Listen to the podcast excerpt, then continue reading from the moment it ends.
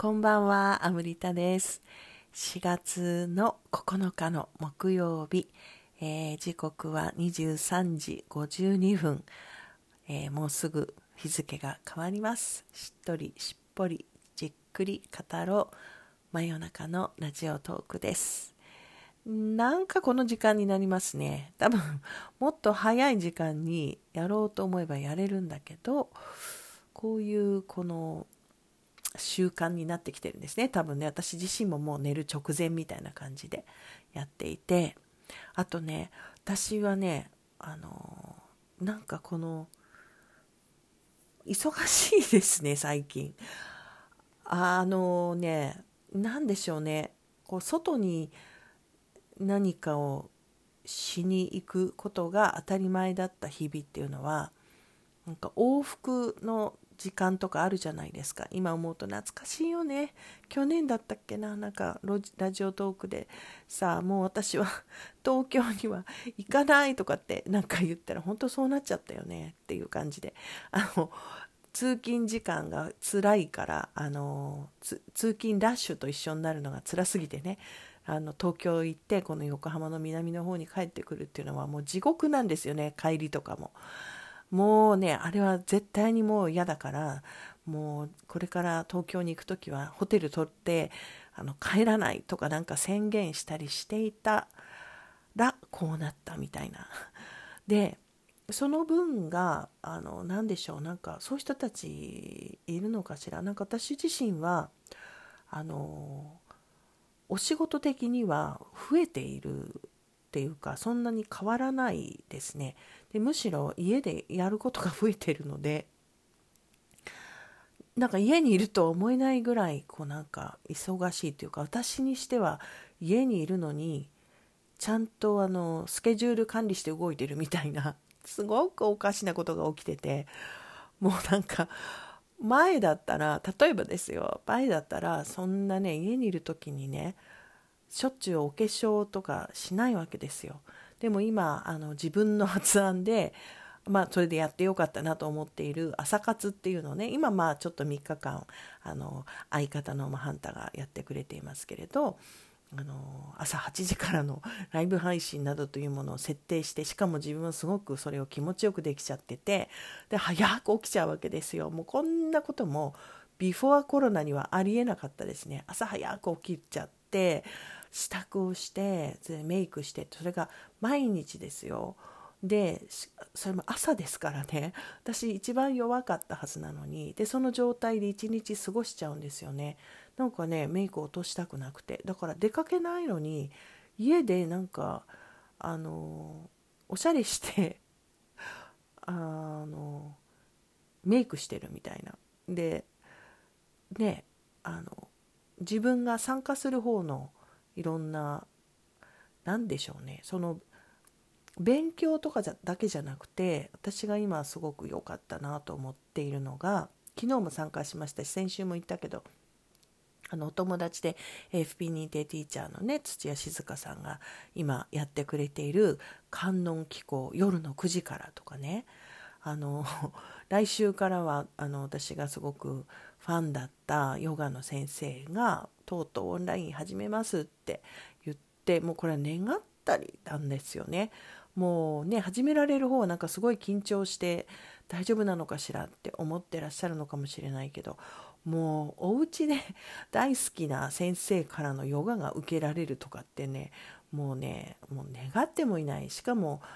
あの昨日もそうですけど終わったらすぐ寝られるみたいなね だからそういうのもそうだしあと英会話のねこの勉強をこの間にしようっていう人たちがやっぱりいてでなぜかちょうど10回チケット制っていうのを作っていたのであのお得に受けてもらえるものがあってやっぱりそれをあの受けたいという人たちがいたりとかあのなんかねちゃんとスケジュール管理して動いてるんですよね。だからもうね家にいる生活がちょっと私にしてはですよ。私にしてはきちんとしちゃってる。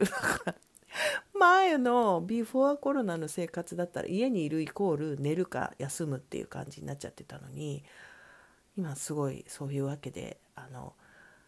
楽しんじゃっていますかね。そのオンラインでいろんなことが自分も提供するし提供してもらえることがあのウェルネスに絡んだことね。ダンスとかもねオンラインであのやってもらえたりとかっていうだからすごい革命的なことと私にとってはもうすでにコペルニクス的な現象とかひっくり返るというか、ね、朝活始めるとか私がですよみたいなことが起きてて本当に面白いなとあの思っています。でもね毎日のように言ってるかもしれないんだけどやっぱりそれでも私はこうまあ私自身はだからそういうわけで実は個人的にはあのとてもあの今の状況をこう享受させてもらっている段階ですね今ね。なんだけど、ままあ、いつも言ってるけどだから関係ないわっていうところには行かないし行きたくないですね。やっぱりあのここからがすごい正念場だと思うしもともと私あの何ですかね生、まあ、い立ちも関係あるのかもしれないけど最悪の事態を想定して動くっていうのがビルトインされているのでなんかにその恐怖に乗っ取られるっていうことがまああの非常時ほどなくなるというか腹くくっちゃうとまあなんか何かでねあそれは怖いなとかそういうのはありますよ。あそれは嫌だなとかね。そういう緊張感を持って準備するとかっていうことっていうのはとてもあの私にはあの何て言うんですかね。あのできることというかしたいことというかやれることということなのでまあそれはしているのでね。で同時になんかちょっと誤解を恐れずに言えばどんなに自分がまあなんかその意識的にはあと昨日も言ったようにね長い目で見ればもう全然こう素晴らしいことが起きてるっていうのはもうすっごい感じているんだけどことさらにそれをなんか伝えたいっていうか伝える側の人になりたいわけじゃないし今ね。あと今回に関して言えば、まあ、朝活とかはやってるけれどそれってなんか人を癒そうとか落ち着かせようとかしてやってるっていうよりあの自分の状態に対して意識的であろうっていうそういうまあもう何て言うんですかあえて言うなら啓蒙活動としてはそういうことはしたい。けれどなんか何て言うんだろうねわざわざ安心させるようなことをなんかしたりとかっていうのは私はそんなに感じなくて。であとその何て言うのかな例えば自分だけがパラダイスにいてもう全然ですっていう感じを感じでいることでこう与える素敵な影響もあると思うんですよね。でもなんか私はねそのさっき言った誤解を恐れずに言うなら菩薩的なところにいたいだからもし自分が最高のところにいてもし目覚めちゃっただの悟っちゃっただのそういう風だったとしてもあの最後の一人がゲートをくぐるまでもうもう通るまでドアのところにいてっていうねあのその何ですかえっ、ー、とみんなと一緒ってみんなと一緒に行動するって意味じゃなくて何て言うんだろう。現場にいたいんだな。そう。あえて言うならそういう言い方で言えるかな。だからどんなことがあっても今現場の人たちの声っていうのを私はすごく耳を傾けたいと思っている。耳を傾けるってなんかなんかそれを聞いて何かするみたいだけど。まあでもできることはしようと思ってますね。だからその自分自身はそうそういうなんかすごくこうねあのとても意外なとかいろんな自分を発見したり前よりも楽しむこともありつつもすごくその現実を見ながら対処するっていうのは繰り返し言ってますけどそういうこともしつつねただなんかちょっとこう最近気になってちらちら言ってますけどこうなってくるとね実はあのマスコミメディアが煽ってるっていうことを言う集団が出てくるんですよ。でその段階いろんな段階があるんだけど私の経験上ある時点からマスコミメディアが報道すらできないぐらい現実の方がひどくなるっていう場合があるんですよね。で今そうだと思うんですよ私なりつつあると思うんですだからあのよく YouTube でねあのニューヨークとかあの最悪のねところにいますっていう人たちが生の声を本当に届けますってすごいこうリアルに真摯なあのな顔出して名前出して伝えてくれてるじゃないですか。日本も気をつけてって。ああいうのを軽々しく扱うことはできないと思うんですけどその人たちがなんか結構言うのが実際に起きていることがあまりにもひどくて言葉にできない。それをこう伝えその一番ひどいことは言えないみたいな言い方をするんですよね。あれが私本当にあの真実味があるし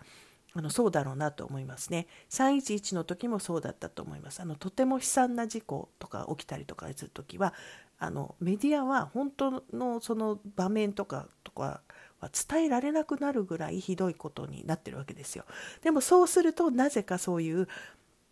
あのメディアが煽ってるから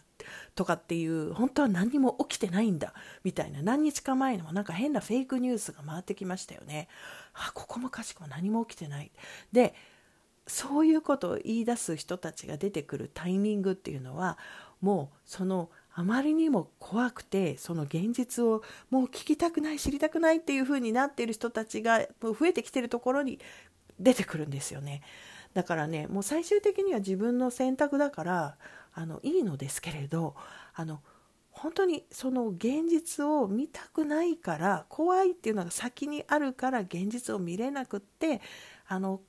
何も起きてないんだよの方にすがっちゃうっていうことにはすごく要注意だなと思います。なぜならだってここから先私たちは本当に現実をちゃんと見てあの行かないといけないと思っているのでね。そして最終的には全然大丈夫なんだっていうのも確かだと私は思ってます。また続きをやります。おやすみなさい。